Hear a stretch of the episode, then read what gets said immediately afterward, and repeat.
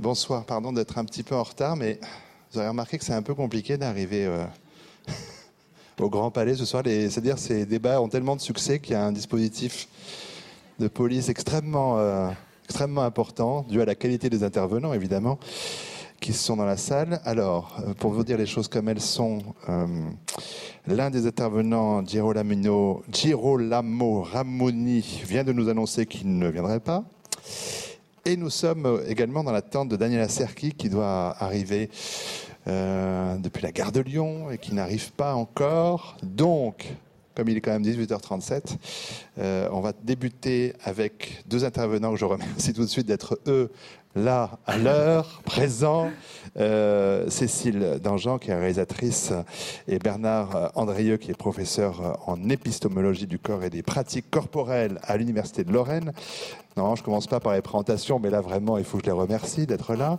Euh, et merci à vous d'avoir euh, aussi bravé le dispositif policier pour venir assister à, à ce nouveau rendez-vous de la saison 5, donc des lundis du Grand Palais tant que j'étais de mon téléphone, mais j'espère que quelqu'un va m'appeler pour venir.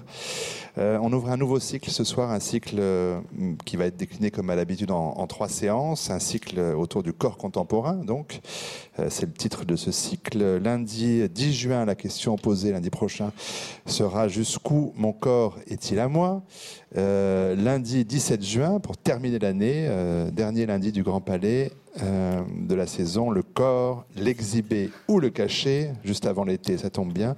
Ce sera la dernière question posée euh, cette saison. Euh, la question de ce soir euh, va ouvrir, je n'en doute pas, même si nous sommes peu nombreux, une discussion riche, et puis vous êtes là aussi pour alimenter cette discussion.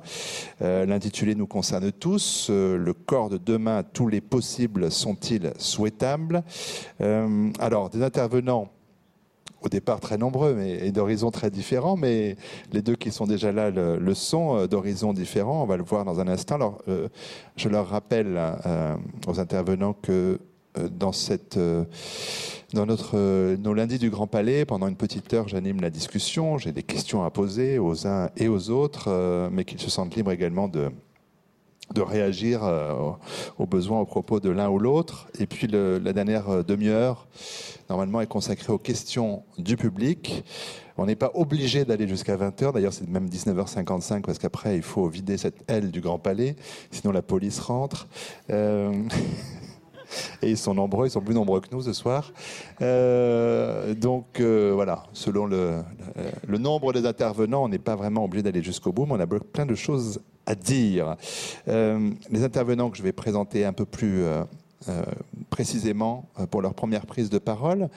Euh, bien sûr, pas mal de questions qui, viennent en écho à, la première posée, celle de notre intitulé. J'ai pris l'habitude aussi depuis quelques semaines, de temps à autre, de, de relire le texte de présentation qui figure sur l'invitation qui résume un peu euh, les, grands axes de la discussion euh, qui pourrait suivre. Euh, le texte était ainsi rédigé. Un plan prothèse, manipulation génétique, si la science-fiction a imaginé depuis longtemps l'homme bionique et les cyborgs, la fiction semble aujourd'hui se faire réalité à l'heure où les technologies robotiques de pointe peuvent réparer ou augmenter le corps humain. L'avenir de l'homme hybride interroge quels sont les enjeux, notamment éthiques, de tels prolongements mécaniques performants du corps, à quoi ressemblera le corps de demain, le corps amélioré deviendra-t-il la norme? Ça, ça va nourrir effectivement notre discussion. Alors, premier tour de table, hein, qui est donc pas celui que j'avais prévu, euh, vous l'aurez compris, euh, mais je vais interroger euh, celles et celui qui sont là tout d'abord.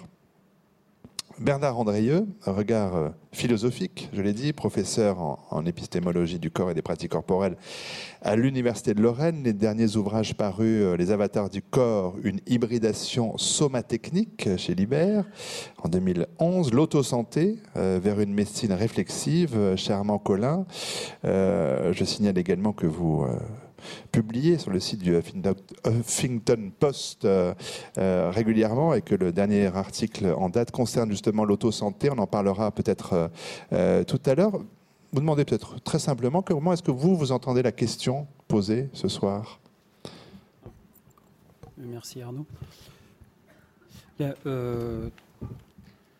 disons que effectivement, moi j'ai une approche Ce qui m'intéresse, c'est l'usage que, les gens vont, faire effectivement de ces nouvelles techniques.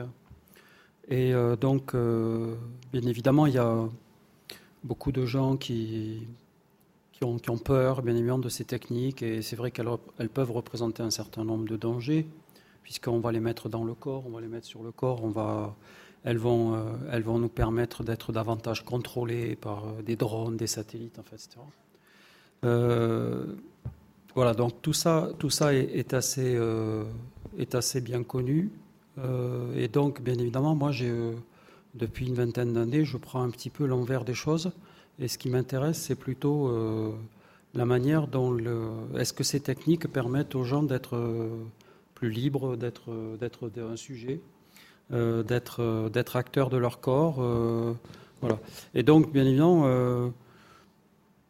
Moi, je ne suis pas du tout dans l'ère dans l'ère de la catastrophe, dans, dans, le, dans, le, fait que ça va être la fin du monde, etc sans tomber dans une béatitude, euh, il y a Daniela qui arrive, je le vois.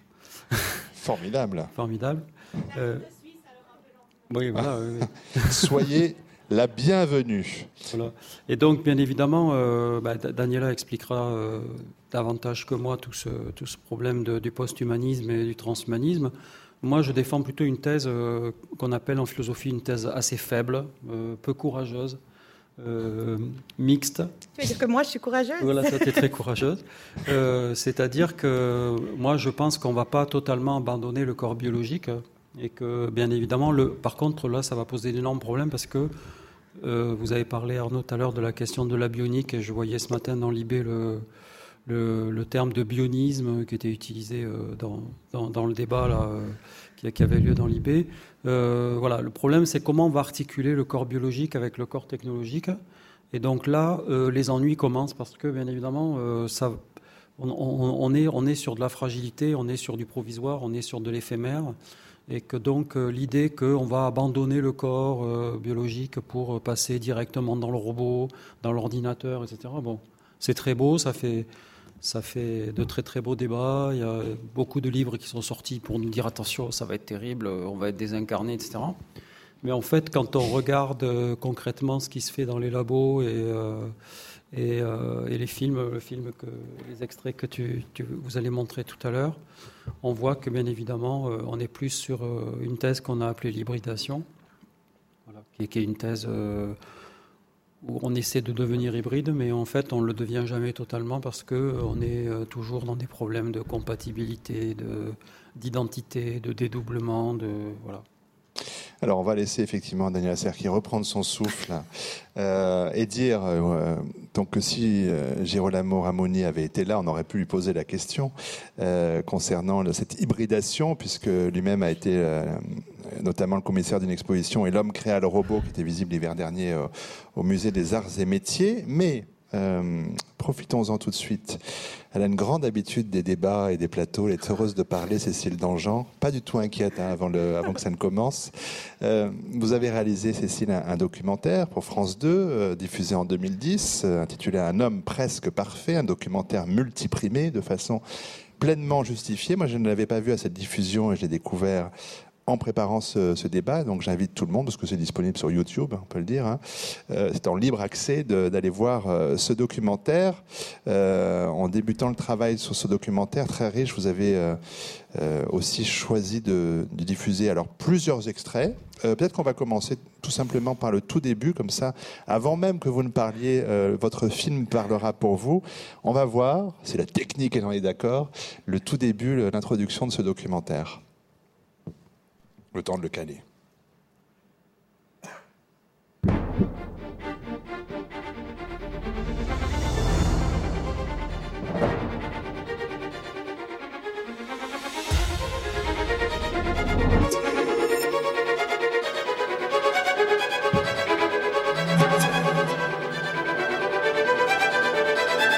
C'est un rêve vieux comme le monde, un fantasme qui n'était pas censé se réaliser un jour devenir plus beau, plus fort, plus intelligent, repousser les limites de la condition humaine. Aujourd'hui, les progrès de la science nous donnent les moyens de tutoyer ce rêve. Nous avons toujours voulu être immortels, avoir toutes sortes de super-pouvoirs. Mais aujourd'hui, cela devient vraiment plausible. Pour la première fois de notre histoire, nous avons la possibilité de modifier radicalement ce que seront nos enfants et nos petits-enfants. Nous sommes la première espèce à prendre le contrôle de notre propre évolution. Pas dans un futur lointain de science-fiction, mais là, maintenant, sous nos yeux. Robotique, intelligence artificielle, nanotechnologie, génétique, ces nouvelles technologies nous promettent de réaliser un vieux fantasme, améliorer l'homme.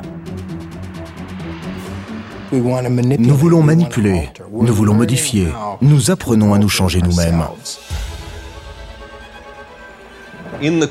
En essayant de nous améliorer, allons-nous faire de nous des monstres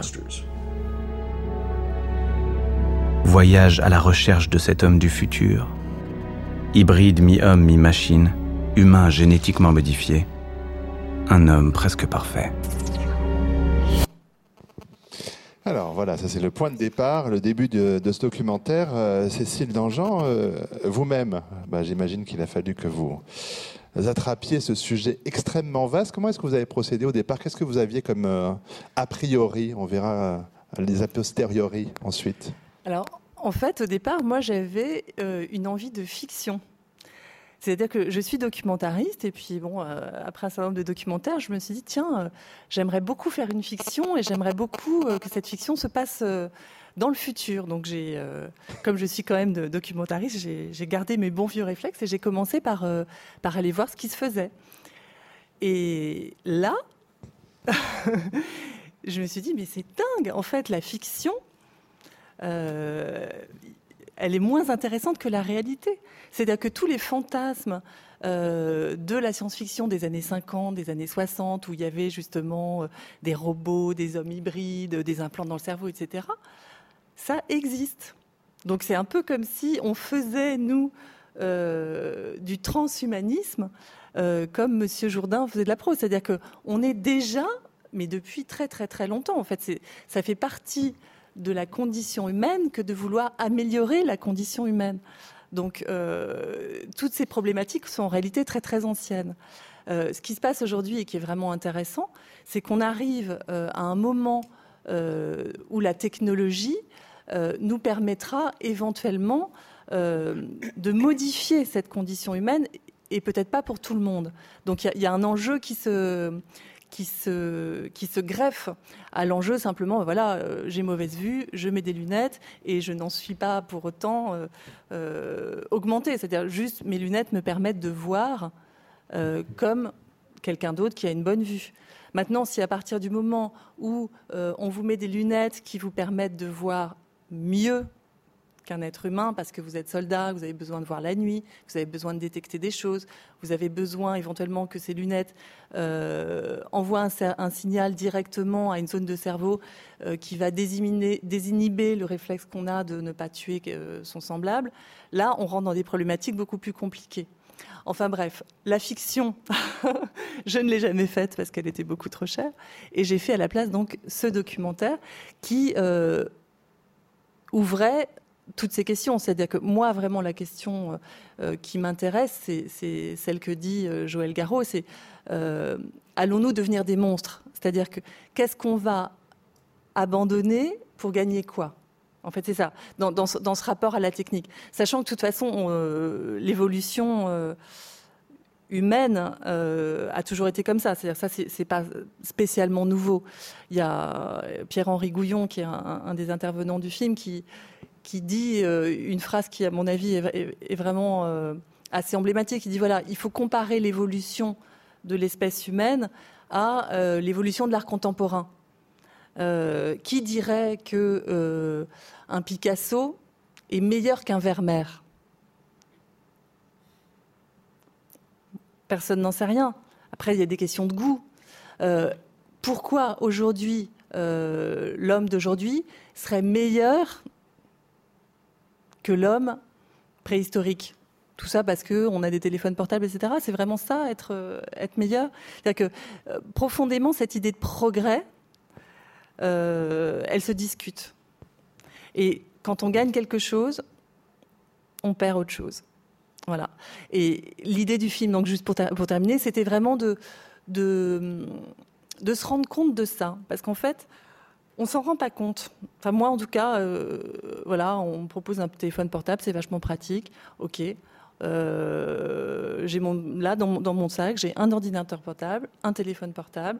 Je suis La première chose que je fais le matin quand je me réveille, c'est que je, je mets mon téléphone portable que j'avais mis sur mode avion pour couper mon réveil. Enfin voilà, finalement, je me, retrouve tout, tout, tout, tout, tous mes gestes sont liés à cette électronique là que, je trimballe, qui coûte en plus très cher. Bah, comme vous tous. Mais tout ça, ça nous permet des choses, mais ça nous en enlève également. Et il y, avait peu, en tout cas, euh, il, y a, deux, trois ans, de, de réflexion grand public qui permettait de nous alerter sur, euh, sur ces thèmes-là. Voilà.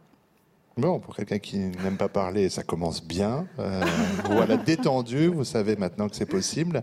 Euh, Peut-être encore un tout petit peu euh, pour faire euh, durer le plaisir et attendre la parole de Daniela Serki, peut-être un deuxième extrait, parce que vous dites, euh, euh, Cécile Dangean, c'est pas forcément du mieux, enfin il y a des choses un peu qualitatives aussi, quantitatives, qualitatives, tout ça est compliqué dans les, dans les progrès de la science. Est-ce qu'on regarderait pas un extrait concernant une des plus belles femmes du monde, en tout cas répertoriée comme telle, que vous avez rencontrée pour votre film? Je vois que c'est presque prêt à partir en régie. NASA numéro 1. Roger. Contact BDSI. Ok. Contact soupape comme moteur 7. Fermez les gaz. Steve Austin. Astronaute. Un homme tout juste vivant.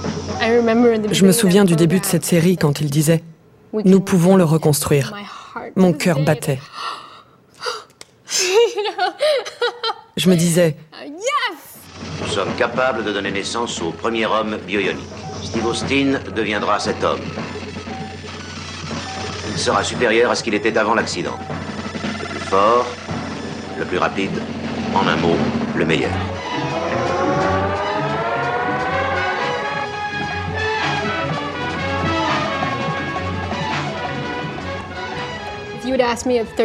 Si vous m'aviez demandé quand j'avais 13 ans si je voulais des jambes en chair et en os, j'aurais dit oui absolument. Aujourd'hui, je ne sais pas.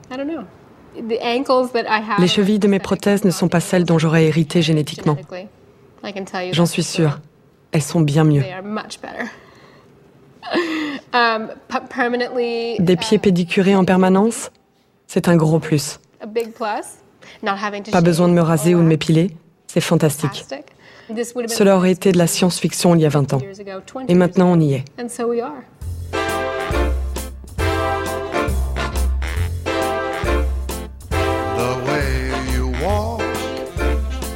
Athlète de haut niveau, mannequin pour Alexander McQueen, comédienne, Amy Mullins a été admise dans le club très sélect des 50 plus belles femmes du monde.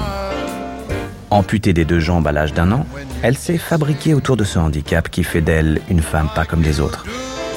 Avec elle, les prothèses sortent du domaine thérapeutique et font leur entrée dans la cosmétique. Les gens disent, la pauvre, elle n'a pas de jambes. Mais si, j'ai 12 paires de jambes. J'ai une pièce entière pleine de jambes. Juste quand même une petite réaction sur ce, sur ce témoignage. Comment est-ce que vous, vous l'entendez réellement Ce qu'elle dit là, c'est quoi? C'est une. Euh, bah, elle est dingue. c'est clair.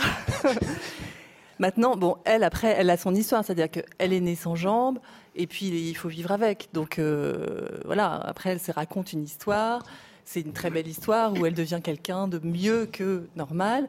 Et, c'est super. Enfin, je veux dire, c'est une personne extraordinairement généreuse qui a. Euh, voilà, on peut parler de résilience de, son point de vue. Enfin, c'est magnifique cette histoire. Après, bon, j'ai coupé pour pas que ce soit trop long, mais juste après, en fait, moi, je lui pose la question de euh, est-ce que l'amputation volontaire, euh, comment vous voyez ça? Est-ce que ça arrivera un jour? Et elle dit, mais oui, moi je suis persuadée que ça arrivera un jour, notamment euh, dans le domaine sportif. Donc vous avez peut-être entendu l'histoire d'Oscar Pistorius, là, euh, bon, c'est des histoires qui, finissent mal, euh, enfin en tout cas celle-là a mal fini, mais en tout cas des gens comme Amy Mullins, qui vivent avec des prothèses, ont vu que dans les dernières années, là, de manière très récente, le regard sur elle changeait. C'est-à-dire que quand elle va dans des, euh, dans des cocktails, des machins, tout le monde dit Oh là là, mais c'est dingue, Amy, t'as encore grandi. Parce qu'elle, en fait, c'est facile, elle a juste qu'à mettre des, des, bouts de plastique un peu plus haut que. Voilà. Et donc, elle, se rend compte qu'effectivement, on la jalouse, on l'envie. Et ça, c'est quelque chose qu'elle dit, euh, je pense, de manière très sincère. C'est-à-dire qu'effectivement, elle met en scène son handicap de manière à ce que ce soit envié. Et quand on prend euh, voilà, Pamela Anderson, elle n'a pas des jambes artificielles, mais elle a des seins et bien d'autres choses encore qui sont artificielles, et on, l'aime pour ça. Donc, si on réfléchit, cette histoire d'artificialiser pour embellir, euh, c'est quelque chose de très ancien. Hein, la, chirurgie esthétique, je crois que les, les Égyptiens la pratiquaient déjà. Alors, sur la question esthétique, on y reviendra certainement. Euh, concernant Kevin Warwick, on y reviendra dans un instant parce qu'il y a un extrait de votre film qui lui est consacré. Si je dis ça, c'est parce que Daniela Cercuit euh, connaît bien euh, Kevin Warwick. Euh, vous êtes maître d'enseignement et de recherche en anthropologie culturelle et sociale à l'université de Lausanne, donc, puisque vous arrivez de Suisse. C'est confirmé. Euh, anthropologue, vous intéressez particulièrement au rapport entre technologie, société, humanité, euh, des recherches notamment qui ont porté sur des, les ingénieurs qui conçoivent ces technologies dans des domaines comme la robotique, euh, l'intelligence artificielle, les technologies de l'information d'une façon euh, plus générale. On, évoquera, et vous évoquerez plus particulièrement votre, euh, votre travail avec euh, Kevin Warwick dans un instant, peut-être sur, sur un aspect un peu général peut-être de notre, de notre débat, son intitulé Le corps de demain, tous les possibles sont-ils souhaitables? Alors, l'exercice difficile ici de, de, résumer un peu une pensée que, que vous déployez euh, au travers différents, différents écrits, Daniel Cercuit, mais pour le reprendre très simplement, euh, est-ce qu'il y a des choses qui vous semblent très simplement souhaitables et d'autres très évidemment non souhaitables? Alors, d'abord, j'ai que moi, ma présence ce soir, je suis l'anti-Amy Mullins. je ne me suis pas rasé les jambes parce que je pensais que vous ne les verriez pas, euh, parce que la table serait euh, fermée. D'ailleurs, j'avais mis, mis, mis, des pantalons pour le cas où la table ne serait pas fermée. Mais donc, moi, voilà, moi, mon choix, c'est plutôt de me dire, bah, si j'ai pas le temps de me raser les jambes, eh ben, je mettrai des pantalons. Enfin, par rapport euh, à, la, à, ce type de question, je dirais que moi, je, je vois ça comme ça. Maintenant, euh, je suis arrivée très en retard. Euh, J'en suis désolée, mais la bonne nouvelle qui est liée à ce retard, c'est que comme j'ai passé 20 minutes à courir dans Paris, D'abord, bah, ça veut dire que j'arrive devant vous comme une bonne vieille humaine. Euh, je pense que je dois avoir les pommettes très très rouges et que je suis en âge. Donc, je vous donne, vous avez devant vous un spécimen d'humain non amélioré. euh, alors je ne sais pas moi qui, euh, depuis des années essaye justement d'alerter dans le sens où, Cécile vient de le dire. Je ne sais pas si je suis en train de plaider pour pour mon propos en en me montrant comme ça. Mais la bonne nouvelle qui est liée à tout ça, c'est que pendant que je courais euh, frénétiquement, je me disais, ce qui serait souhaitable en ce moment, c'est des jambes extensibles. Et ensuite, quand je me suis rendu compte que je courais dans la mauvaise direction, je me suis dit que ce qui était encore plus souhaitable, c'était un GPS intégré. Et à partir de là, euh, ben moi, la question que ça me fait me poser, c'est, euh, enfin, quand on pose la question, est-ce souhaitable on escamote l'implicite qui va avec, qui est que c'est toujours souhaitable dans un but donné. Moi, mon GPS et mes jambes extensibles, j'en avais besoin ce soir pour être à l'heure. J'en aurai plus besoin demain quand je rentre chez moi. Par contre, demain, quand je vais rentrer à la maison et que mes jumeaux vont tous les deux m'appeler chacun d'un côté, je me dirai ah et si j'avais quatre bras au lieu de deux aujourd'hui pour cette tâche-là? Et après quand j'irai travailler, il me faudra deux cerveaux. Enfin, en fonction de, du contexte, euh, le, ce qu'on appelle le mieux change. Mm. Et là, alors je rebondis aussi sur ce plan-là, sur, euh, sur ce point-là, sur ce qu'a dit euh, Cécile, parce que je, je pense que, que cette question de qu'est-ce qui est mieux finalement? Un humain meilleur dans l'absolu? Enfin, je, pense qu'il faut vraiment réfléchir au, but qui est derrière. Alors là, je vous parle de but contextuel dans le sens de la vie quotidienne, mais aussi plus généralement, je pense qu'il faut réfléchir à bah, qu'est-ce qui est souhaitable pour l'humain finalement et, prendre de la distance par rapport à la question. Voilà en gros mon point de départ. Point de départ, puis on va préciser dans un instant. Euh, Bernard Andrieux, euh, qui est euh, très demandé. J'ai lu que demain, vous participez à un débat à la Cité des Sciences sur la question du corps hybridé. Donc tout le public peut aussi aller demain. Euh, il y aura peut-être moins de policiers là-bas. Ce sera peut-être plus facile d'accès. On verra, c'est peut-être vous en fait qui êtes suivi, euh, Bernard Andrieux, par. Vous ne voulez pas le dire C'est ça, c'est votre service de sécurité personnelle. Euh, des questions demain qui seront euh, évidemment aussi liées à cette. À, ces corps humains du 21e siècle qui peuvent être ben, couplés avec toutes sortes d'objets fabriqués. pour vous aussi, l'une des questions est de savoir ce que cela change dans notre identité et dans nos modes de sociabilité aussi. Qu'est-ce que ces hybridations, ces ajouts, euh, ces prothèses, alors qui pourraient être temporaires. Hein, tiens, c'est vrai que ce soir, euh, euh, Daniela aurait pu mettre des jambes et son, et son GPS et les enlever demain pour mettre ses quatre bras, enfin, ou ses deux bras supplémentaires. On peut imaginer ça aussi. En, fait, ce, qui, change effectivement, c'est que le, corps humain est assez limité. Le, corps est limité de par de par ses extensions physiques et de par. Euh, donc, effectivement, la, technique a toujours servi de suppléance euh, pour, euh, en tout cas, voir plus loin, agir plus loin, etc.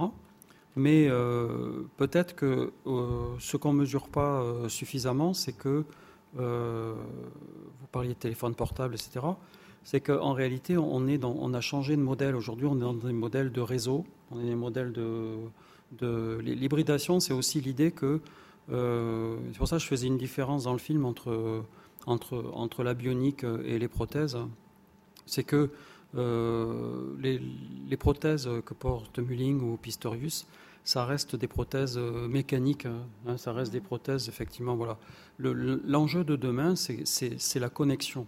Hein, c'est la connexion, tout compte fait, du corps biologique avec des systèmes d'information comme la bionique, c'est-à-dire il y a aussi des expériences euh, qui sont faites notamment sur les soldats euh, euh, qui reviennent d'Irak ou d'Afghanistan, financés par la DARPA, j'explique ça dans, dans l'autosanté, avec de gros, programmes financiers. Donc le but, c'est de connecter directement le corps à un système d'information ou à un système moteur.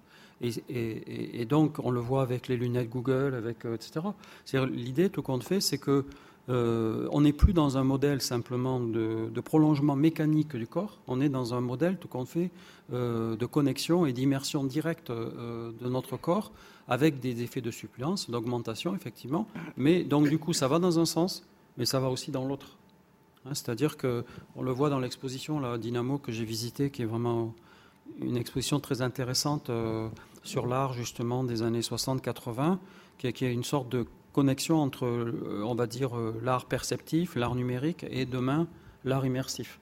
Hein, c'est-à-dire, là, on est en train de préparer un gros travail sur, sur l'art immersif et on voit justement naître maintenant l'idée que les gens veulent être connectés directement à l'écran, euh, à l'ordinateur, etc. Et donc, ça, ça, change le statut ontologique. C'est-à-dire, jusque-là, on était dans la discontinuité, hein, c'est-à-dire, vous aviez le stylo D'accord Il fallait que je prenne la main et que j'écrive avec le. Voilà.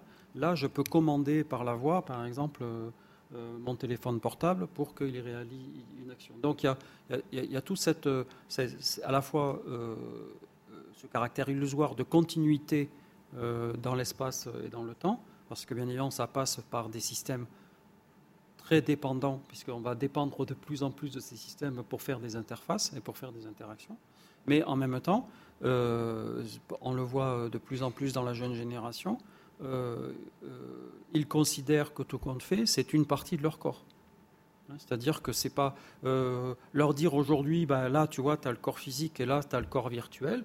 bon, ça, c'est bien quand on fait les différences, mais si on fait une analyse subjective de comment ils vivent leur corps, le, schéma corporel, l'image du corps, la relation avec les autres, eh bien, il y a vraiment peut-être une illusion, mais en tout cas l'idée d'une continuité. Et alors là, effectivement, il y a des problèmes euh, d'identité. Parce que, voilà, excuse-moi. Daniela voulait réagir peut-être à, ce propos particulier, oui, j'avais, j'avais envie de réagir euh, euh, sur ce qui vient d'être dit, parce que, en premier lieu, parce que tu as utilisé le terme de, de suppléer. Et, ce terme-là, c'est peut-être. Je le note. c'est peut-être, c'est peut-être pas ce que, ce que tu voulais dire, mais c'est, mais c'est. Non, mais c'est extrêmement révélateur parce que euh, quand on parle de prothèse, alors qu'on parle, là je, mets dans le même tas euh, prothèse et bionique, malgré la distinction qui vient d'être faite dans le sens où quand on parle de quelque chose qui est là pour pallier une déficience, enfin pour moi suppléer, c'est dans ce sens-là. Et, et, c'est pour ça que je disais peut-être pas ce que tu voulais dire, mais le fait que tu aies utilisé le mot, pour moi, il, il est révélateur. Exactement. Euh, non, mais c'est vrai, euh, parce que euh, si, on, si on renvoie, je vais, je vais, on n'est pas là pour faire des grands développements théoriques, j'imagine, mais si on renvoie quand même à l'univers conceptuel de certains auteurs, il y a des, des philosophes comme Galen pour qui la technique est là pour pallier les déficiences de l'humain. Et donc là, on est vraiment dans la technique prothèse, dans la technique qui conceptualise l'humain comme un être imparfait, comme un être pas terminé, qui a besoin de ces technologies. Et donc là, suppléer, pour moi, c'est dans ce contexte-là, euh, alors euh, que, que, moi, je me situe, et je pense que toi aussi, plutôt dans un, un modèle hérité plutôt de gens comme le roi Gourand, pour qui la technique euh, n'est pas là pour pallier des déficiences, mais elle est là pour ouvrir des possibles à l'humain euh, que l'animal n'a pas. L'animal a ses spécialisations technologiques dans son corps. Enfin, le cheval a des sabots qui lui permettent de courir, le crabe a des pinces qui lui permettent de penser. Et l'humain a cette particularité, ce plus par rapport à tous ces animaux, d'avoir un cerveau spécialisé qui lui permet de développer tous ces outils, qui lui donnent une supériorité sur le règne animal. Et je pense que c'est extrêmement différent d'un point de vue conceptuel de penser la technique comme une prothèse d'un humain défaillant ou comme une possibilité en plus d'un humain euh, qui pense.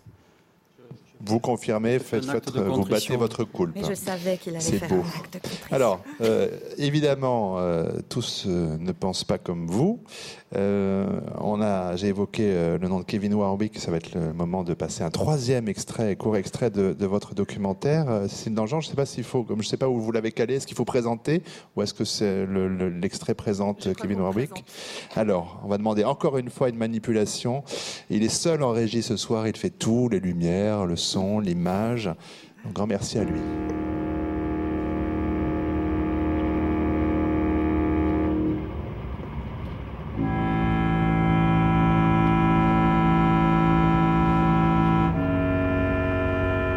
À une heure de train de Londres, à l'université de Reading, la Silicon Valley britannique, un professeur de cybernétique en pleine santé a déjà commencé à transformer son propre corps preuve que l'idéologie transhumaniste s'est déjà répandue de ce côté de l'Atlantique.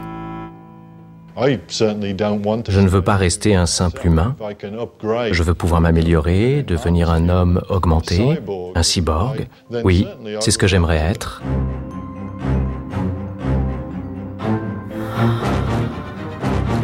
La mutation de Kevin a débuté lorsqu'il s'est implanté une puce dans le bras pour commander la domotique de son labo. Il est devenu alors le premier cyborg volontaire au monde.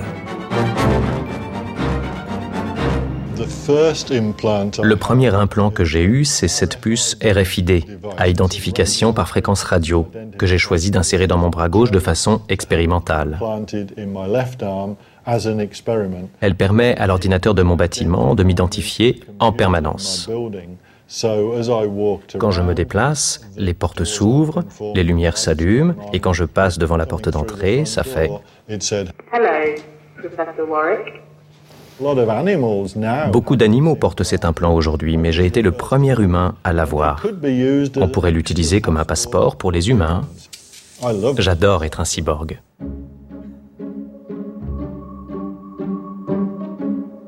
Quelques mois plus tard, Kevin décide d'aller plus loin il se fait implanter une deuxième puce dans le bras. Mais cette fois-ci, la puce est connectée directement à son propre système nerveux. Son objectif Commander à distance une main robotisée. Deux heures et quart d'opération extrêmement délicate, endurée avec le sourire et sous l'œil des caméras.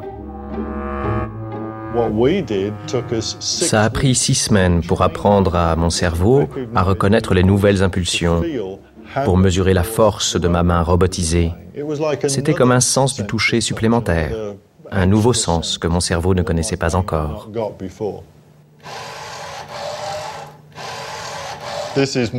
Voici Mogui. On connaîtra Mogui une autre fois. Euh, mais allez voir le, film de Cécile Nangean euh, disponible sur YouTube. Alors, Daniel Serki, c'est pas votre meilleur ami, euh, Kevin Warwick, mais par contre, vous le connaissez très bien. Et euh, je crois que c'était euh, absolument fécond, mais vous allez mieux nous, en parler, évidemment, de, pouvoir justement être en, dialogue avec cet homme qui a des conceptions, on l'a bien compris, à peu près opposées aux vôtres. Oui, c'était extrêmement intéressant parce que d'abord, bah, j'ai choisi d'aller dans son laboratoire parce que bon, comme, anthropologue, mon travail se base sur du travail de terrain. Il faut que j'aille examiner, euh, comprendre comment les gens voient le monde. Et moi, mon, intérêt depuis, depuis très longtemps, c'est vraiment d'essayer de comprendre comment les ingénieurs qui conçoivent les technologies, euh, enfin, quelle définition est-ce qu'ils ont de l'humain et de la vie en société euh, et, en fait, j'avais fait ma thèse euh, de doctorat sur euh, un terrain qui était. Ben, moi, je suis à l'université de Lausanne et j'ai les PFL à côté, hein, l'école polytechnique fédérale de Lausanne. Donc j'ai travaillé principalement là-bas d'abord euh, pour, euh, pour essayer de comprendre euh, si on allait ou non vers cette hybridation entre l'humain et, le technique. vous voulez, mes observations de départ, c'était bêtement le téléphone, où je me disais, mais le téléphone, c'est un objet qui a passé d'un objet collectif. Il y avait un téléphone familial posé sur une table ou accroché à un mur, il y avait un fil en plus. On a passé à un objet individuel, toujours plus petit, toujours plus intime, qui se rapproche toujours plus du corps. Donc mon questionnement était là au départ. Mon questionnement était est-ce que les ingénieurs sont prêts à franchir le cap et à mettre ces technologies à l'intérieur? Et donc je suis allée là où j'avais le terrain le plus proche d'abord. Il s'est avéré, et là j'y pensais en écoutant, euh, en écoutant Cécile tout à l'heure, euh, quand elle parlait de fiction, il s'est avéré que quand j'ai débarqué euh, les premières fois et que je, disais ce qui m'intéressait, on me disait Ah, vous travaillez sur la science-fiction Et je disais Non, c'est vous mon objet d'étude, c'est vous. Je ne suis pas en train de venir vous dire que je travaille sur d'autres qui font de la science-fiction, je suis en train de vous dire que mon objet d'étude, c'est vous. Et il me disait Ah non, non, mais c'est de la science-fiction, mais non, mais c'est oh, éventuellement pour du thérapeutique. Et là, je, je vous, c'est pas si vieux, hein, j'ai commencé ma thèse en 1997. Donc, euh, mes, premiers, euh, mes premiers moments de terrain, ils datent de, ce moment-là. Et tout le monde disait, mais non, mais c'est de la science-fiction et tout. Et ensuite, j'ai vu comment, exactement comme l'a très bien décrit Cécile, comment la chose a commencé à entrer dans les mœurs. Et maintenant, dans les laboratoires, enfin, excusez-moi, je suis en train de faire un gros contexte pour en arriver à lui. Hein, parfait, c'est nécessaire. Euh, comment les choses ont évolué, dans le sens où les mêmes qui, il y a 15 ans, disaient c'est de la science-fiction, maintenant disent, ah oui, oui, bien sûr, ça existe, mais c'est pas nous. Euh, comme s'il y avait quelque chose d'indécent à avouer qu'on a ce projet d'amélioration et beaucoup euh, affichent le thérapeutique comme étant leur seul but et, vraiment refusent l'idée qu'une fois qu'on a ouvert la porte du thérapeutique, que, finalement c'est la même technologie. Et moi je trouve, euh, je trouve ça extrêmement intéressant. Et donc c'est à partir de, ces réflexions-là qu'à un moment je me suis dit, eh ben je vais aller maintenant dans un laboratoire là où quelqu'un assume au contraire, haut et fort, le fait que lui, le thérapeutique, c'est pas ça qui l'intéresse et que lui veut transcender la condition humaine. Et c'est pour ça que, je suis partie en Angleterre, que je suis restée quelques années dans son laboratoire à essayer d'interagir avec lui et de, et de comprendre ses valeurs. Et, ce qui, et pour en revenir là alors à votre question, ce qui a été extrêmement fécond et en même temps extrêmement déstabilisant pour moi, c'est que euh, je suis partie là-bas un peu comme si j'allais en Papouasie-Nouvelle-Guinée sur une île dont je ne connais pas la langue et dont je ne connais pas les mœurs et en me sentant totalement étrangère à son système de valeurs. Et finalement, j'ai assez vite compris en interagissant avec lui que euh, bah, qu'il est juste en train d'exprimer haut et fort, et en plus d'avoir des financements pour développer des technologies qui vont tout à fait dans le sens des valeurs qui sont les valeurs de ma société. Et moi, là, bah, j'ai laissé mon sac à l'entrée avec mon iPod et mon iPhone dedans. Et c'est vrai que je me suis écoutée avant et je me disais, je me sens un peu perdue de savoir qu'ils sont euh, aussi loin de moi. Donc, c'est ma société. Je veux dire, je ne suis pas en train de dire euh, ce qu'il fait, c'est horrible, retournons vivre dans les cavernes. Quand, quand, on est, quand on développe une anthropologie un peu critique, on est très vite taxé de, de technophobe et on nous dit, c'est la métaphore des cavernes, je la prends parce que c'est celle qui est, qui est souvent prise. Je veux dire, il ne s'agit pas de ça. Moi, je pense être vraiment bien intégrée dans ma société mais du coup, c'était une gifle d'autant plus, violente que de me rendre compte petit à petit euh, que finalement, parce qu'il est en train de faire avec son idée euh, que, que, Bernard a très bien décrite avant, quoi, cette idée qu'il faut être connecté directement, physiquement avec le réseau. Cette idée-là, elle est juste le pas successif dans une logique d'accès à l'information toujours plus rapide dont je suis moi-même partie prenante. C'est ça qui a été le plus déstabilisant dans cette, euh, dans cette relation. Vous voulez que j'aille chercher votre iPhone Je vais essayer de survivre une. J'essaye de, de me sevrer un peu. Bon, bravo, bravo à vous, courage. Vous allez y arriver. Bernard va me prêter le sien. Pour jouer avec. Mais peut-être justement, Bernard Andrieux, je, crois que je disais euh, hier ou avant-hier que je crois que c'est Google qui est impliqué là-dedans. c'est le problème des, mots de passe Et on envisage des, puces patch pour l'instant qu'on pourrait coller, ou des pilules à ingérer mm. qui enverraient des signaux déclenchés par les sucs gastriques qui feraient qu'on n'aurait plus besoin de mots de passe pour accéder à, notre boîte mail, à tous nos, clouds, etc. Donc ça y est, on est, on, est, on est euh, déjà dans ce que décrit effectivement Daniel. On, est, on, est, euh, on, se rappelle que des gens comme Anzieux, en 74, avaient sorti euh, un livre comme Le Moineau, hein, en disant il y a l'enveloppe, il y a la surface, etc. Aujourd'hui, on, est à l'intérieur du corps. Hein. on est vraiment dans la profondeur du corps. On s'aperçoit que le corps, euh, c'est pas simplement. Euh, avant, on était dans le tatouage, on était dans le piercing, on était euh, dans la surface, etc. comme le montre très bien le film, là, on va commencer à implémenter. Hein. et puis Orlan, Stellar, voilà, il y a aussi tous ces artistes-là qui ont, qui ont, aussi contribué à vulgariser justement l'implant. Et euh, le, pas supplémentaire que vous décrivez, Arnaud, c'est l'interaction avec le système extérieur. Mm. C'est-à-dire que euh, jusque-là, euh, on pouvait se servir de, l'implant, qui était un implant relativement neutre, parce que voilà, Orlan va mettre une bosse. voilà. Aujourd'hui, on met une bosse, mais en fait, on met une bosse qui est en même temps. c'est un des problèmes qu'on va avoir avec les lunettes avec Google Glass, hein. c'est-à-dire que euh, Google Glass, euh, la question qu'on va se poser, c'est et alors euh, les radiations? Voilà, c'est-à-dire que la, question qui est posée par Fukushima, la question de, de, l'immersion de la technique de Tchernobyl à l'intérieur du corps et des effets de mutation et de transformation, de feedback sur le corps, ça, c'est des choses qui, voilà, on n'en parle pas trop. Enfin, on en parle dans les, dans les, ce que tu as appelé l'anthropologie critique.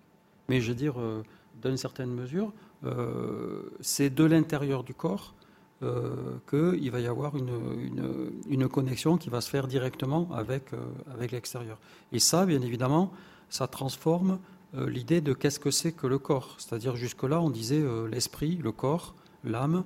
Là, on pouvait faire des différences de fonctions, mais tout compte fait, à partir du moment où je vais avoir des systèmes informationnels autorégulés qui peuvent fonctionner aussi indépendamment de moi, c'est-à-dire de manière involontaire, et qui peuvent être interfacés euh, de l'extérieur, euh, qui, qui, est, qui, je suis, qui est le moi, qui, qui prend le contrôle de moi, euh, quelle est la limite entre le volontaire et l'involontaire? Euh, mais il y a aussi un autre domaine, je parlais de, votre intérêt pour ce que ça change aussi dans, dans la société, dans la sociabilité. Euh, dans un article récent pour le Huffington Post, j'ai toujours du mal à le dire, euh, vous parlez de cette reprise en main autoritaire des corps, voilà, tout ce qui concerne effectivement la dénonciation du dopage, de la pornographie, des jeux vidéo, l'indiscipline, la tenue des élèves, etc. etc. Comment est-ce que vous articulez ces, ces deux choses, Bernard Andrieux? Ben, dans, la société française, justement, ceux qui ont pignon sur rue, c'est euh, ce qu'on appelle les, justement les, nouveaux moralistes, hein, c'est-à-dire des gens qui vont, tout compte fait, faire, euh, autorité euh, en disant ben, il faut fixer des règles, il faut fixer des normes. Et dans tous les débats qu'on a eus encore autour de, autour de, du mariage homosexuel, etc., on a toujours des gens qui, à qui on va donner essentiellement la parole, qui sont des gens qui disent attention, dans un monde euh, parce que l'hybridation, ça pose le problème de la délimitation.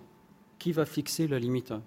Et donc, dans la société, on a euh, beaucoup de, philosophes euh, qui se, qui sont institués comme, comme tout compte fait des gens qui vont nous dire ben, ça, on peut aller jusque-là, mais si on, va là, on, change tout compte fait de système de valeurs.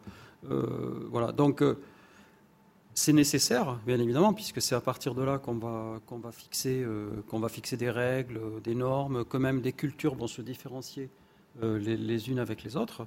Le problème, c'est que je prends un exemple qui est la question de la définition du handicap. On avait sorti un livre il y a, a 4-5 ans qui s'appelait Vers la fin du handicap. Et là, toutes les sociétés d'handicapés nous ont tombé dessus en disant Mais c'est lamentable, vous attaquez le handicap, on, a, on avoir des droits en tant que personne. Bien sûr, bien sûr. Mais une personne, voilà, telle qu'on voit dans le film, qui va être, euh, euh, qui va être prothésée, qui va, euh, qui va effectivement avoir des, fonctions, etc. Bon, par exemple, les gens qui ont le diabète aux États-Unis, qui va, c'est un marché de 2 millions de personnes. Ces personnes-là vont être amputées à la hauteur de, à la hauteur du genou là. Donc voilà, pour pouvoir continuer à marcher. Voilà, ces gens-là, bon, on va les appeler comment? Des, personnes handicapées qui auront des droits, certes, mais euh, elles, dans leur vécu euh, subjectif, elles se. Voilà. Donc il faut distinguer la désignation sociale la nécessité de fixer des règles, d'accorder des droits à des personnes qui effectivement sont dans des statuts de, affaiblis ou en tout cas de voilà. Et puis la manière dont les sujets eux-mêmes se définissent. C'est-à-dire que quand on lit le livre d'Oscar Pistorius ou quand on lit euh, des, témoignages de personnes, euh, voilà, eux, ils ont une façon d'envisager euh, la chose en disant, mais Oscar Pistorius, il dit, moi, je ne suis pas handicapé. Je ne suis pas une personne, je ne me considère pas comme une personne handicapée. Alors, c'est pour ça d'ailleurs qu'il demande à courir avec les valides. Voilà, c'est pour ça qu'il demande à courir avec les valides. C'est pas parce qu'il va faire un temps meilleur que les valides. D'ailleurs, il a terminé dernier de, euh, de, sa série au JO de Londres. Mais c'est parce que symboliquement, à partir du moment où je dis, eh ben, euh, y a, je remets en cause les catégories que fait la société entre d'un côté les handicapés et les valides, entre d'un côté, comme, comme on l'a fait avec, avec le genre.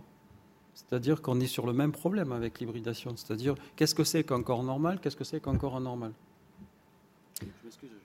Daniela Serki, vous avez plein de réactions, à ces propos. J'ai envie de rebondir là, parce qu'effectivement, euh, enfin moi je me suis, j'ai jamais travaillé directement sur la représentation que les personnes handicapées euh, ont d'elles-mêmes. Moi, j'aurais plutôt le regard sur euh, sur la société. Et moi, ce qui m'inquiète, je dirais, c'est c'est le fait qu'on nous parle de toutes ces technologies. Enfin, elles sont toujours présentées sous l'aspect thérapeutique, et donc on, on, a, elles sont entre guillemets vendues avec avec une, sorte d'idéologie, j'utilise des bien grands mots, mais mm. égalitaire. Et mm. justement, avec, euh, avec une idée d'intégration de la différence. Et moi, ce que je crains, et là je me fais peut-être un peu l'avocat du diable, de, de, nous deux, c'est quand même euh, Bernard l'irréductible optimiste d'habitude et moi l'horrible pessimiste. Mais donc voilà, je, je vais jouer mon rôle.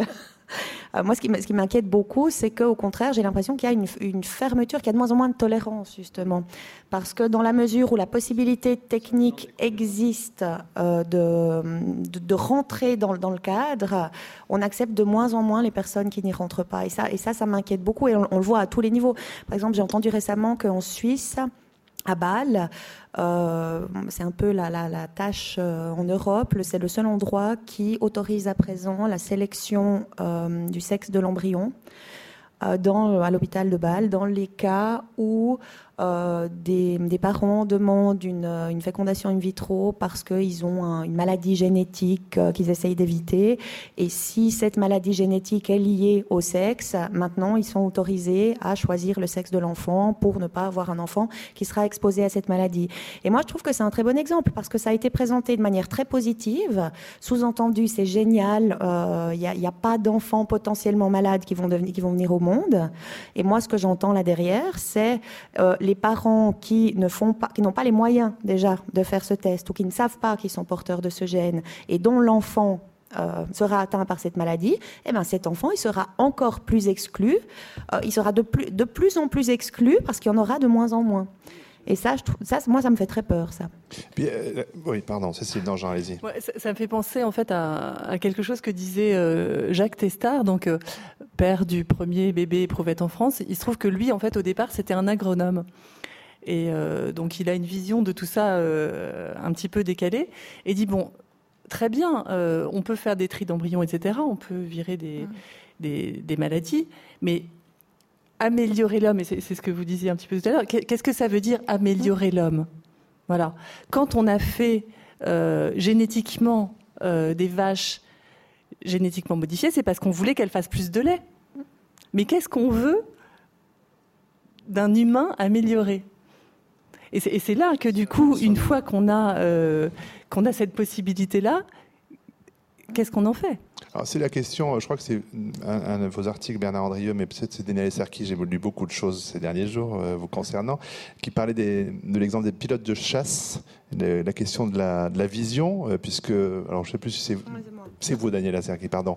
Euh, on, on, essaye aujourd'hui de développer la potentialité de la, de la vision pour aller à 120% des possibilités, pour que les pilotes de chasse aient vraiment une vue précise. Mais du coup, si c'est possible pour eux, euh, on peut imaginer que l'ensemble de la population pourrait se dire, ben, moi aussi, je veux cette vision 120% euh, de mes capacités. Donc là, voilà, c'est la question de la norme là, qui est en jeu. Oui, oui, moi, c'est un exemple très simple que je prends toujours avec mes étudiants parce que, euh, dis toujours, moi, je porte des lentilles de contact. Et si je ne les portais pas, probablement que là, j'aurais le, réflexe quand même de, vous, de vous regarder un peu comme ça parce que je suis un petit peu myope.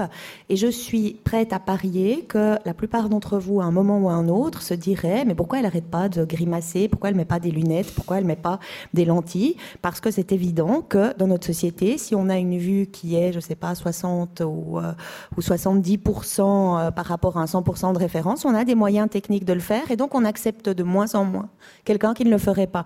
Et maintenant, effectivement, si la possibilité existe d'arriver à 120, moi je fais le pari que dans quelques années, tous ceux qui à présent n'ont pas de lunettes ni de lentilles parce qu'ils euh, ont une vision considérée comme normale maintenant, seront considérés comme handicapés parce qu'ils ne bénéficieront pas de ces technologies qui permettent d'aller euh, d'aller plus loin. Et c'est là, de nouveau, c'est toujours la même question. Jusqu'où est-ce qu'on veut aller? Souhaitable en fonction de quel, de, quel horizon d'attente? Oui, mais c'est là qu'il y a une je m'excuse. Plus près du micro peut-être, pour qu'on vous C'est là qu'il y a une interaction entre, entre les normes politiques euh, et, et, la technique. Enfin, je vais raconter une anecdote un peu personnelle. Moi, mon, pourquoi euh, je me suis intéressé à tous ces sujets? Parce que mon grand-père était amputé de la guerre de 14. Et donc, euh, on est en train de préparer d'ailleurs un numéro de la revue Corps euh, sur la guerre de 14. Et donc, du coup, euh, j'ai fait un peu l'historique de, son bataillon et du moment précis où il a été amputé. Et dans cette génération-là, quand on était amputé, on avait une prothèse qui était une étape catastrophe hein, par rapport à aujourd'hui. C'est-à-dire que c'était une prothèse dont on considérait déjà que c'était un énorme progrès. C'est-à-dire que quand on étudie euh, ce que c'était que les prothèses qu'on a données aux, gars de, en 1917 ou 18 euh, et l'autonomie que ça leur a permis, bon, aujourd'hui, euh, si j'équipais, et on le voit avec Handicap International, par exemple, voilà, où on va mettre des, des prothèses, je ne dis pas que c'est les mêmes que celles de la guerre de 14, mais je veux dire des prothèses extrêmement rudimentaires auprès auprès d'enfants justement qui ont sauté sur des mines, euh, eh bien, on, considérera du point de vue de l'histoire de la technique, et c'est ça le problème, c'est qu'est-ce que euh, qu'est-ce qu'une société va donner euh, du point de vue démocratique comme accès à une technique. Par exemple, ce qui se fait avec les soldats aujourd'hui sur les prothèses bioniques, ça coûte extrêmement cher. C'est la DARPA qui le finance. Il y a, quoi? Il y a, il y a 5-6 soldats dans le monde qui en bénéficient. Bon, d'accord. Le temps que ça va arriver euh, dans, du point de vue démocratique, etc. Et encore, si ça arrive, euh, euh, on, le voit, on voit bien que même ces prothèses-là, elles n'arrivent pas dans, auprès des enfants qui en auraient véritablement besoin. Voilà. Donc, l'évolution de la technique, elle, elle, va dépendre aussi de, de groupes industriels, de, de laboratoires de recherche, de marchés. voilà, qui, tout ça, je veux dire, c'est difficile de séparer euh, une norme euh, du corps constitué par le corps politique, je veux dire par, une société à un moment donné, de, ses intérêts économiques, de, de qu'est-ce qu'elle veut vendre sur le marché euh, et qu'est-ce que ça va produire comme effet sur sa population. voilà. Donc du coup, bien évidemment, on en parlait tout à l'heure à, la pause. en tant que j'ai un corps d'occidental, eh bien, la science que j'ai développée en Occident, elle correspond à une certaine représentation du corps, qui a sans doute absolument rien à voir alors, est-ce que ma conception du corps en Occident, elle est meilleure que celle chez les Barouillas euh, euh, en Nouvelle-Guinée euh, Voilà. dans une certaine mesure, voilà, c'est une question idiote, parce que bien évidemment, les Barouillas, ils ont développé des techniques qui sont aussi liées au milieu dans lequel ils étaient. Voilà. Maintenant, si je prends un Barouilla et que je l'amène en France et qu'il est amputé, il va bénéficier de quoi? Il va bénéficier ou pas de la technique. Et donc, ce, problème-là fait que, bien évidemment, la mondialisation a tendance à dire, ben, tout compte fait, euh, on va faire disparaître les autres techniques au profit d'une seule technique. C'est vrai et ce n'est pas vrai. Voilà, c'est vrai et ce n'est pas vrai parce qu'on s'aperçoit que, euh, dans, là, chez Armand Collin, on va sortir un atlas du corps au mois de novembre. On s'aperçoit que dans les différentes cultures, les cultures aussi inventent des solutions technologiques qui ne sont pas forcément la bionique, qui ne sont pas forcément. Euh, mmh. Voilà. Donc il y, y, a aussi. voilà.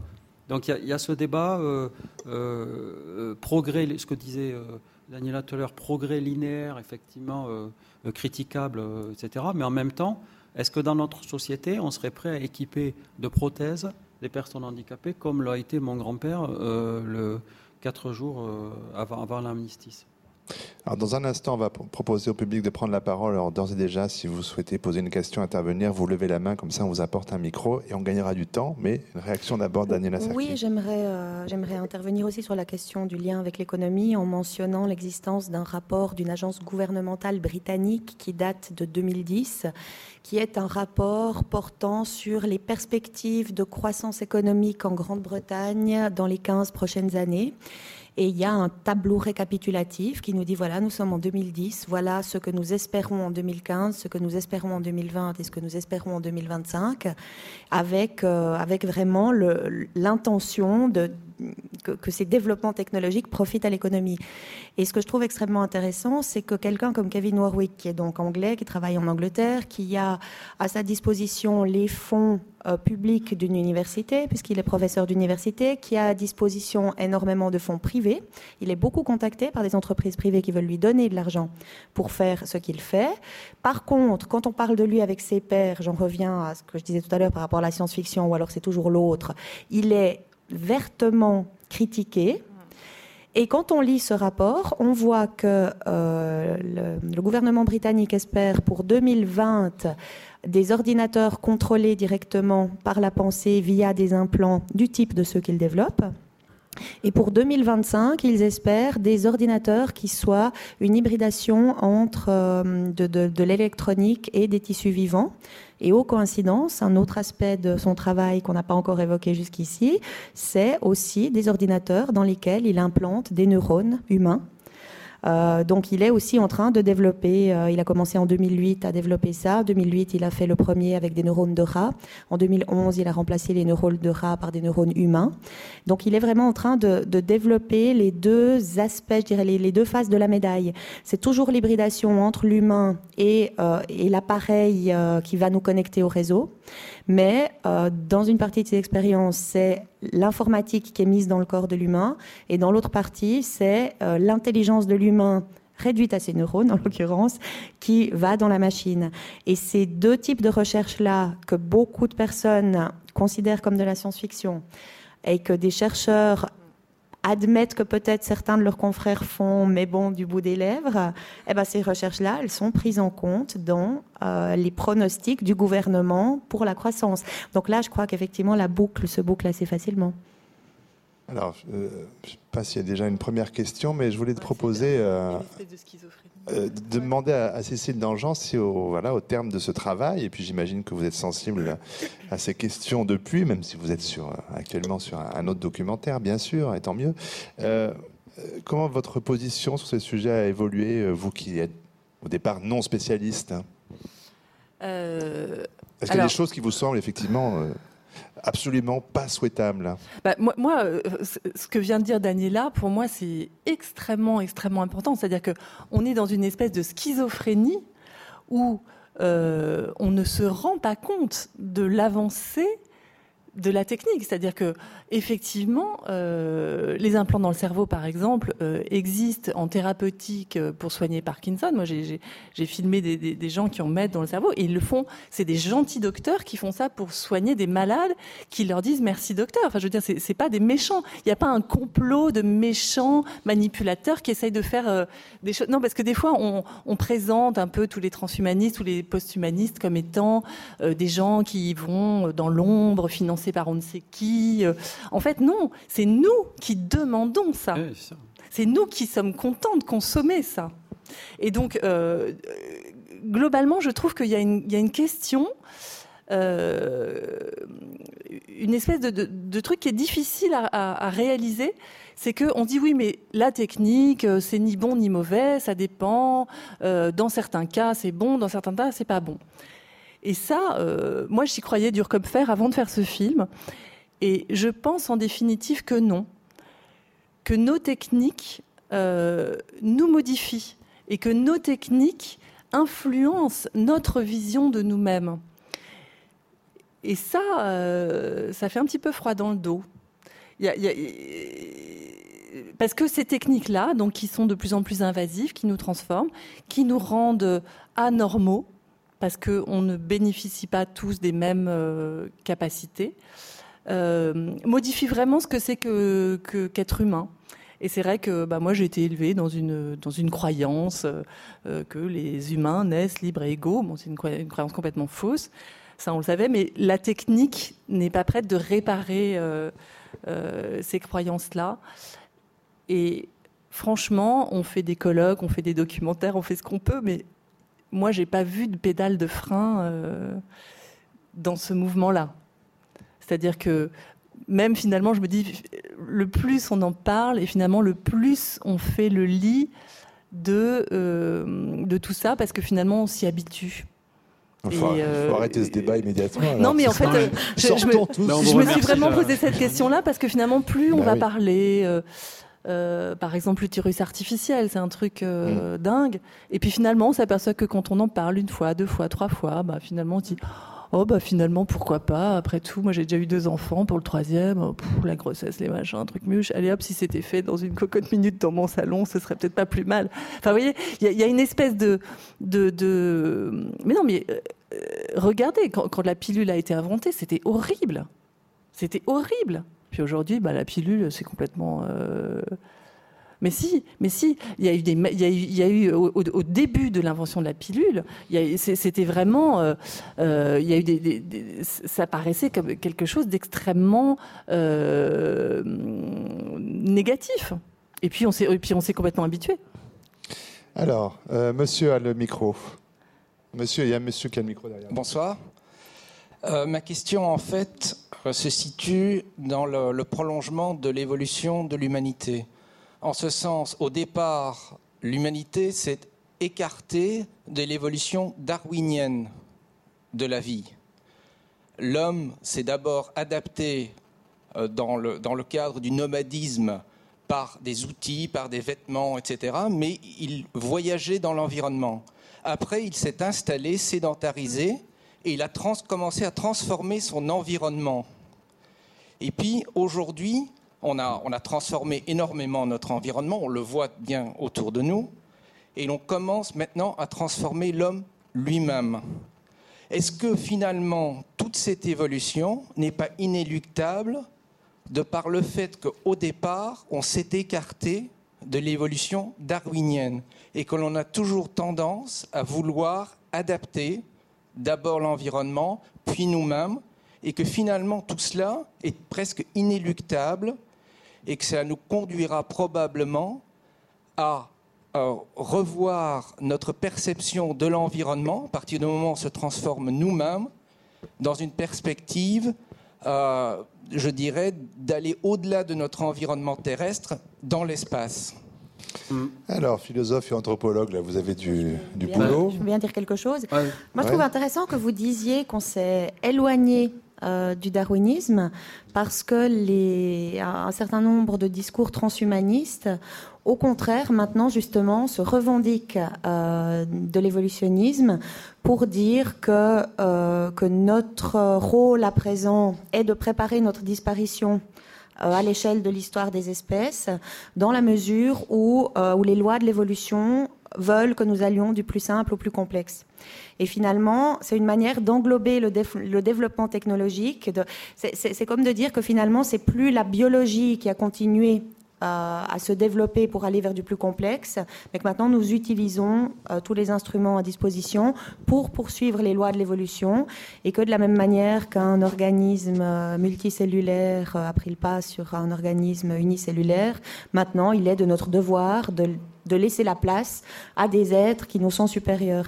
Et moi, il y a quelque chose que je trouve très étonnant dans un raisonnement comme celui-là, c'est que euh, bah, les, organismes unicellulaires, à aucun moment, ne se sont réunis en disant euh, Waouh, le multicellulaire, ça a l'air drôlement mieux, euh, on, va, on va se dire que c'est eux l'évolution. Bah Alors que, que nous, bah, c'est ce qu'on est en train de faire. Mais, mais en suivant quand même toujours des lois. De... Alors après, est-ce que c'est Darwin, est-ce que c'est Lamarck? On peut discuter là-dessus. J'ai l'impression qu'il y a un peu des deux. Mais, je pense qu'on est toujours dans une logique évolutionniste. Mais c'est comme quand on dit qu'on n'est plus dans l'idéologie du progrès. C'est des choses dont on, a l'impression qu'on est sorti, et je crois qu'au fond, pas du tout.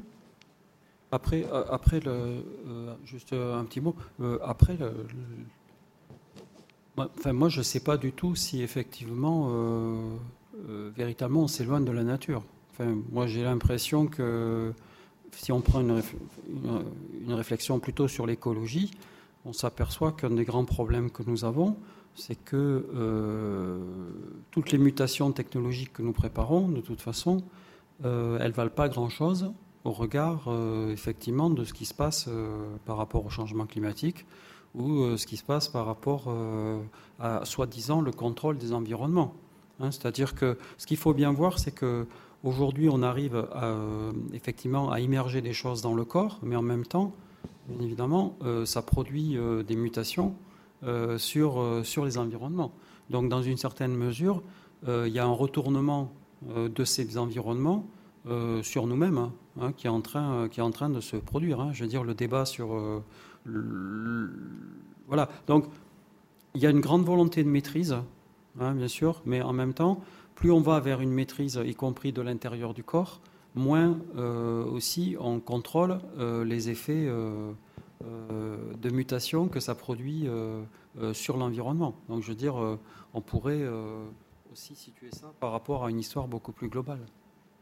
Oui, je voulais juste encore dire un petit mot parce que je pense, monsieur, que vous avez mis le doigt sur un point extrêmement important, enfin même essentiel pour moi, euh, dans la mesure où il, où, il, me permet de mettre en lumière l'inconfort de l'anthropologue que je suis mmh. dans, pour analyser euh, la, situation dans laquelle nous sommes. Parce que euh, je vous évoquais tout à l'heure le roi Gourand en disant que mon point de départ, c'est le roi Gourand, cette anthropologie-là, et l'idée que c'est ce qui fait la supériorité de l'humain sur le règne animal que de développer toutes ces technologies. Et ça, c'est mon point de départ d'anthropologue. Mais c'est aussi le, même point de départ qui pourrait justifier le discours que je viens d'évoquer. Et donc, euh, c'est là qu'on voit qu'on est toujours dans des continuums avec et, qu'on ne sait jamais à quel moment on, va trop loin sur le continuum. Et je trouve que c'est aussi ça qui est inconfortable pour moi. Et là, j'en reviens à ce que je disais par rapport à, moi, à ma rencontre avec Kevin Warwick, c'est que finalement, il y, a, partout des points de convergence et après, euh, ça s'écarte et des points de convergence. Et là, je vois que mon système de pensée ben, peut aussi conduire à des conclusions que je ne partage pas du tout finalement. Alors, une autre euh, demande de parole, le temps qu'on vous amène un micro. Monsieur. Voilà. Euh, merci de, me donner la parole. Voilà. Euh, je crois que je vous remercie de, votre débat. dans ce débat, personnellement, moi je suis médecin, médecin à la retraite, médecin honoraire des hôpitaux, et c'est en tant que médecin que j'ai réagi. dans votre débat, il y a eu des aspects volontairement caricaturaux qui ont été montrés. C'est-à-dire que si on prend par exemple les grands progrès de la médecine, si on s'arrête sur la question de la prothèse, eh bien, euh, il faut bien voir qu'au point de départ, c'est une pensée médicale. Hein, le professeur Robert Judet, qui était un célèbre, euh, prestigieux, très audacieux et très intelligent euh, chirurgien de l'hôpital Raymond Poincaré, où j'ai exercé moi pendant près de 30 ans, eh bien c'est lui qui est le premier au monde hein, à inventer la prothèse totale de hanche. Mais pourquoi? Ça n'était pas une pensée technique, c'était une pensée médicale. Et sa pensée médicale, elle était simple, il faut la rappeler, c'est qu'avant la prothèse, une fracture du col du fémur, c'était l'immobilisation. L'immobilisation chez une personne âgée on rassemble tous les facteurs de risque d'une phlébite, donc d'un caillot qui se met au niveau d'une des veines des membres inférieurs, et à partir de là, la complication de la phlébite, c'est l'embolie pulmonaire. Et l'embolie pulmonaire, c'est un risque mortel. Donc, M. Judet était face à ce problème. Et donc, il a dit, il faut trouver une solution, et il a trouvé la solution géniale de la prothèse de hanche. Ça n'est pas une pensée technicienne, ça n'est pas une pensée industrielle, ça n'est pas une pensée économique de ce que l'économie serait, selon ces grands experts qui ont des cerveaux certainement hypertrophiés pour pouvoir penser ce que sera l'économie britannique en 2020, 2022.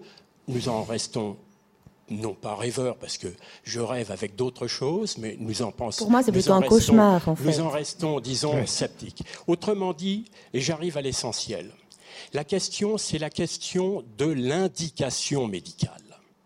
Et l'indication médicale, le médecin sait que lorsqu'il fait une proposition, une prescription, il y a forcément la colonne des avantages et la colonne des inconvénients, des risques, etc. etc. Il faut peser. Là, il y a la pensée médicale. Et je crois que c'est ça qui permet d'avancer, c'est ça qui a toujours permis d'avancer dans les grandes découvertes techniques, mais également qui sont fondées sur une intelligence médicale des choses. Et donc, moi, je, voudrais un des éléments qui peut permettre, disons, de s'orienter dans ce débat très difficile, qui peut être chaotique si l'on n'a pas des points de repère, je pense qu'il faut rester dans une pensée médicale et le médecin ne répond pas à un problème technique, il répond à un patient, un patient qui souffre pour des raisons variées d'une pathologie et cette pathologie l'empêche de vivre normalement et même cette pathologie peut l'amener à la mort. C'est ça le problème. Réponse de Bernard Andrieux sur cette intervention. Non mais sur ça on est on, est d'accord sur la première partie, c'est-à-dire qu'effectivement, il y a, il, y a, il y a, des découvreurs, il y a des pionniers, euh, il y a des gens qui inventent euh, des prothèses tous les jours. Euh, voilà, voilà. Ça, ça, il ne s'agit pas de dire on va remettre en cause ça. Il s'agit de dire qu'aujourd'hui, euh,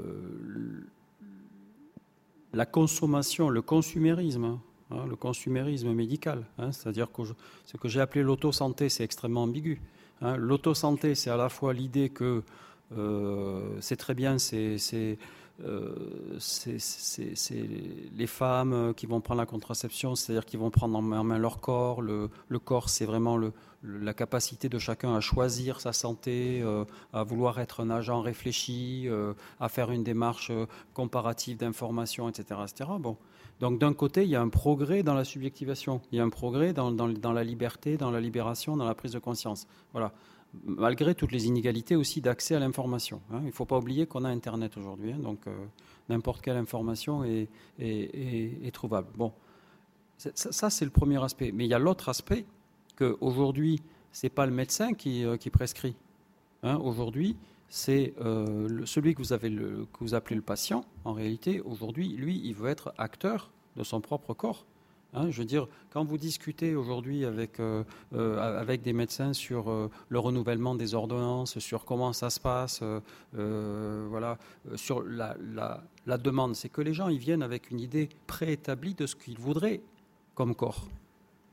Voilà, ce qu'ils voudraient comme corps. Nous, moi, je voudrais perdre 4 kilos dans, parce que là, je vais sur la plage dans 15 jours. Donc, il faut que vous me donniez. voilà, parce que le scandale du Mediator, hein, je veux dire, on peut en parler. Je veux dire, au départ, il euh, y, a, le produit, euh, hein, c'est comme les prothèses PIP, c'est ce que je dis dans le papier là, que je viens de sortir sur, sur, le problème des seins. Aucune, euh, on, crie au scandale parce que le matériel est défectueux. C'est scandaleux, le matériel est défectueux. Mais il n'y a aucun papier qui sort sur le fait qu'on va remettre en cause le fait que des femmes se mettent des implants dans des seins. Je veux dire, ça, c'est complètement acquis. Je veux dire, aujourd'hui, on dit, ben, une femme a le droit si elle a envie de changer les seins. Donc qu'est-ce qu'elle va faire? Elle va aller chercher le produit, elle va aller chercher le chirurgien, elle va chercher le médecin euh, qui va lui proposer ça. Donc je veux dire, il euh, y a, l'inventeur qu'il faut, la noblesse de l'invention. Je, suis historien des sciences, donc je, comprends bien ce que vous voulez dire. Mais après, il y a le problème euh, du fait que le corps est aujourd'hui devenu euh, un corps à soi, euh, un culte du corps, et le fait que si l'individu ne transforme pas son corps, il a l'impression de ne pas avoir d'identité. Moi, il y a deux choses. Oui, sans compter que bah, il y a effectivement la demande du consommateur, mais que le médecin lui-même. Moi, je suis d'accord avec vous sur le fond de ce que vous dites, mais pour moi, le problème, c'est que, bah, au même titre que j'ai dû me rendre à l'évidence quand je suis arrivée dans le laboratoire de Kevin Warwick, que finalement on fait partie de la même société, les médecins aussi font partie de cette société-là, et je crois que collectivement, on tend à mettre la barre toujours plus haut. Moi, il y a un exemple tout simple qui me vient à l'esprit, c'est euh, à l'université de Lausanne, il y a deux ans, il y a eu une épidémie de rougeole. Mais j'avais l'impression que c'était la grippe espagnole. Hein. Je veux dire, il y avait des médecins et des infirmières partout, il y avait des affiches partout avec des gros boutons rouges. Les gens qui étaient soupçonnés d'avoir la rougeole étaient mis en quarantaine pendant trois semaines, interdits de venir travailler, interdits de venir étudier. Et moi, je me disais, mais je suis quand même pas si âgée que ça. Moi, j'ai eu la rougeole et à l'époque, on considérait ça comme une maladie. Euh, alors, je veux bien qu'il y ait des risques, mais je vois qu'en 30 ans, la perception de la gravité de la maladie euh, a évolué aussi bien dans la population que dans le corps médical et, c'est tout un système de santé publique du coup qui, euh, qui met la barre plus haut. Il y a plein de choses qui ne sont plus acceptables. Il y a une vraie confusion, à mon sens, entre soigner et améliorer. Alors évidemment, les médecins, euh, ils veulent soigner. C'est ça, bien sûr. Sauf que ils, inventent quelque chose qui marche dans un certain cas, et puis derrière, il y a d'autres gens des mercenaires d'un nouveau type qui utilisent ces découvertes pour ensuite euh, servir une autre fin, une fin d'amélioration. Euh, vous parliez tout à l'heure des, lunettes de la DARPA. Après, il y a aussi l'autre sens, c'est-à-dire que il y a, euh, je suis un médecin qui veut rendre la vue aux aveugles. Bon, alors je mets des enfin bon, l'œil bionique, etc. Mmh. En réalité, si on regarde bien par qui sont financés ces médecins, ils sont financés euh, par l'armée avec cette histoire de, de, pilotes qui doivent mieux voir. Donc après, bon, euh, tout n'est pas blanc euh, et, et, noir là-dedans, mais moi, je remets pas du tout en cause le fait que les médecins, c'est ce que j'ai appelé les bons gars tout à l'heure, voilà, ils, veulent soigner leurs patients, bien sûr.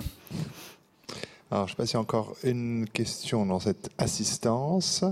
pas pour l'instant. Donc, comme on est presque au terme de ce débat, on n'a pas on l'a peut-être un peu évoqué, Daniel Serki, mais pas de façon aussi euh, évidente que je vais le dire euh, à présent. Votre, euh, votre crainte, vous, c'est ni plus ni moins que la disparition de l'humain tel que nous le connaissons, alors depuis, depuis les cavernes dont parlait monsieur, où nous étions bien au froid.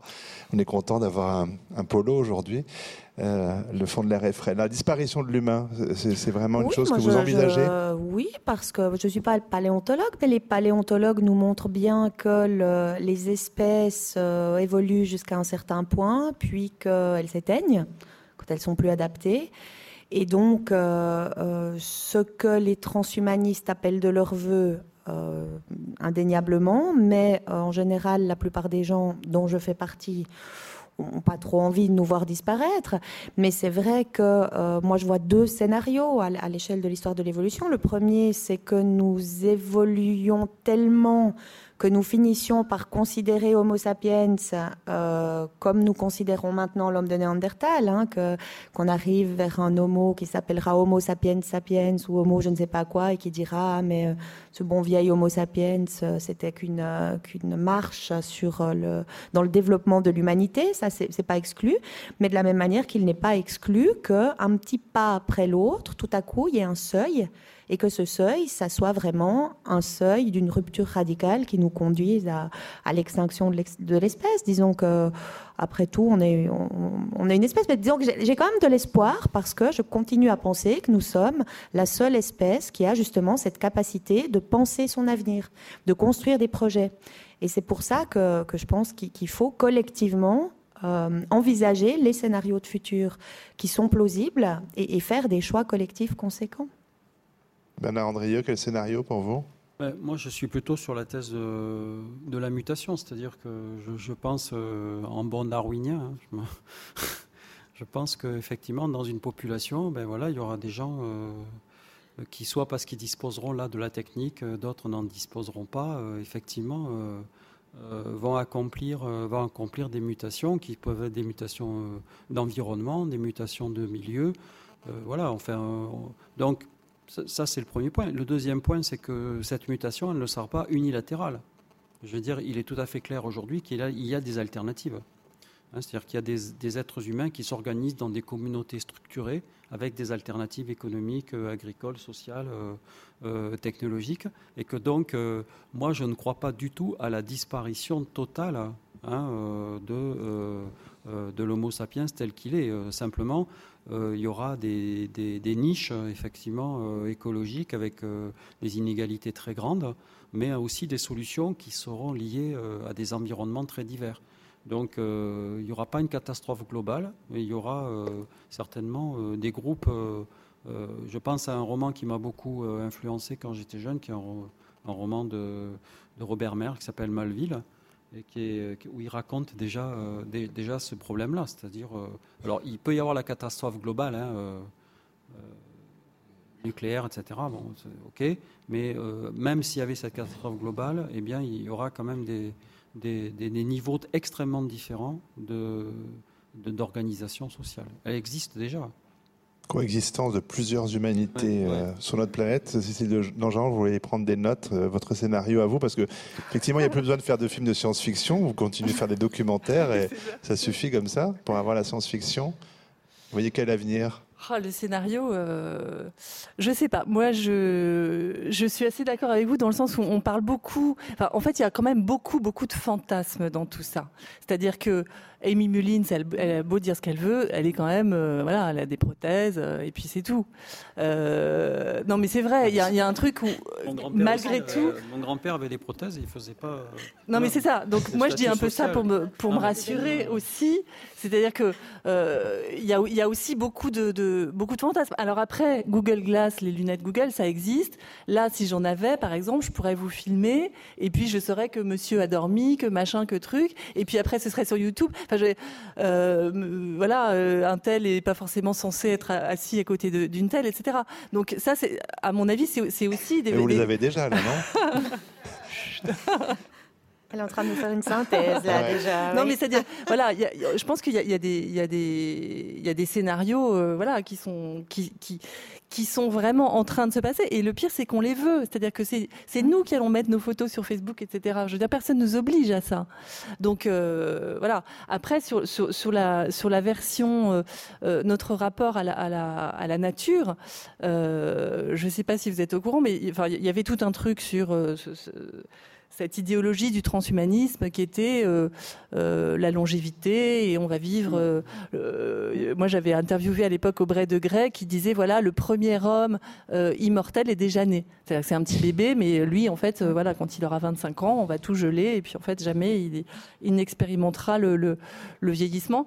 je sais pas trop ce qu'il est devenu Aubrey de Grey récemment, mais voilà. il a pris un coup de vieux. Oui. Vieilli. Et puis, en, je sais pas si vous avez vu Science et Vie là, voilà euh, l'espérance de vie en bonne santé diminue. Donc, à force d'avoir des pesticides et des machins et des ondes, euh, voilà, euh, la réalité, c'est que euh, on fait les malins euh, avec la technique, mais on, on, est loin de maîtriser grand-chose. Euh, qui ne s'est pas énervé avec les serveurs vocaux ou press one, press true, press tri, et puis en fait ça marche jamais. Enfin bon, moi ça m'inquiète beaucoup d'avoir Google à l'intérieur de mon cerveau. et c'est vrai que en même temps, je me dis bah voilà, on, on a déjà des lunettes, c'est déjà un tout petit peu plus près que que, le iPhone et, et qu'est-ce que ça va faire? Il y a un collègue, je crois, de Kevin Warwick qui a voulu, qui était peut-être un peu jaloux, qui a voulu se moquer de lui et qui s'est inoculé une puce et puis en fait il a mis un virus dedans en disant ah bah oui, vous voyez. Euh en fait, euh, voilà, avoir de la technique à l'intérieur de son corps, ça veut dire aussi avoir tout un tas de problèmes, de panne, de piles, de batteries, de chargeurs, d'interfaces de, qui vont s'infecter. Enfin, ça va être une, encore euh, tout, un programme euh, de réjouissance extraordinaire. Voilà, donc il est temps de dire non. Moi, je dirais à un certain nombre de choses.